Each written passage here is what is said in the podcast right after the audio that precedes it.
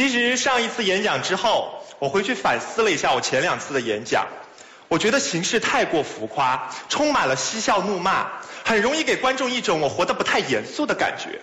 所以我决定改变，这一次我的演说必须深刻，我要高屋建瓴的跟大家说一些道理，我要让大家看到我的内涵，读懂我的心。所以今天我演说的主题是我妈。在我十岁那年，我们家发生了一些变故，我的父亲。因为长期患病不治，离开了我们。但我今天并不打算用一种非常哀伤的口吻告诉大家这个故事，因为我的母亲，她之所以伟大，就在于她把这件事情对我的影响降到了最低。我现在都记得那天晚上，她拉着我的手对我说的那番话。她说：“洋洋，爸妈有一天都会离开你，你命不好，你爸走的比别人早。”但这并不代表你和别人有什么不一样。妈妈在这跟你保证，别的孩子有的东西，我一样都不会差你。你该怎么样怎么样，别跟个小大人似的。他说的非常轻描淡写，但却让我刻骨铭心。因为其实那个时候他就知道，刻意保护对我反而是一种伤害。那接下来的故事就很顺理成章了。我们家的顶梁柱倒了，我们家的生活标准大不如前。但是我妈呢，她从来没有开口找任何人寻求过帮助。她开过茶楼，她开过美容院，最后她开了一家 KTV。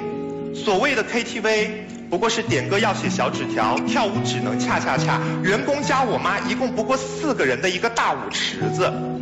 但也正是因为在这个地方发生的一件事，却让我深深的意识到。我妈她不管再坚强，她也只是一个女人。有一天晚上，我下了晚自习，我发现我没带钥匙，我就去店里面找我妈。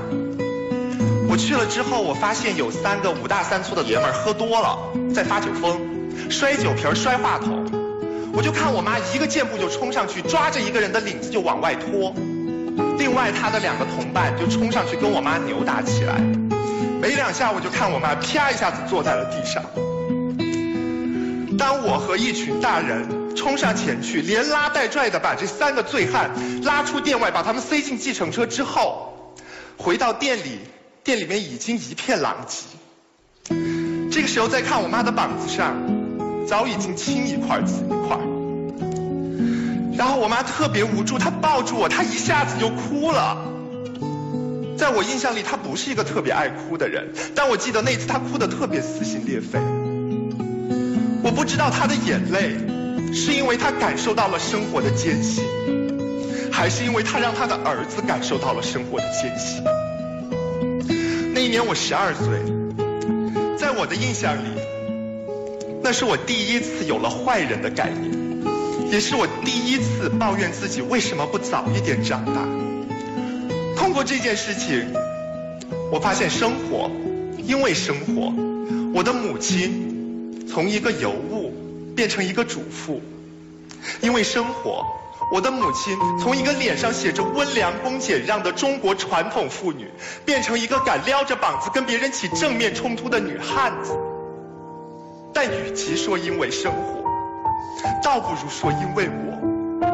而其实这，才是我对这件事最痛的理。因为他让我看到一个母亲为了他的儿子能和别人过上一样的生活，他有多么的奋不顾身。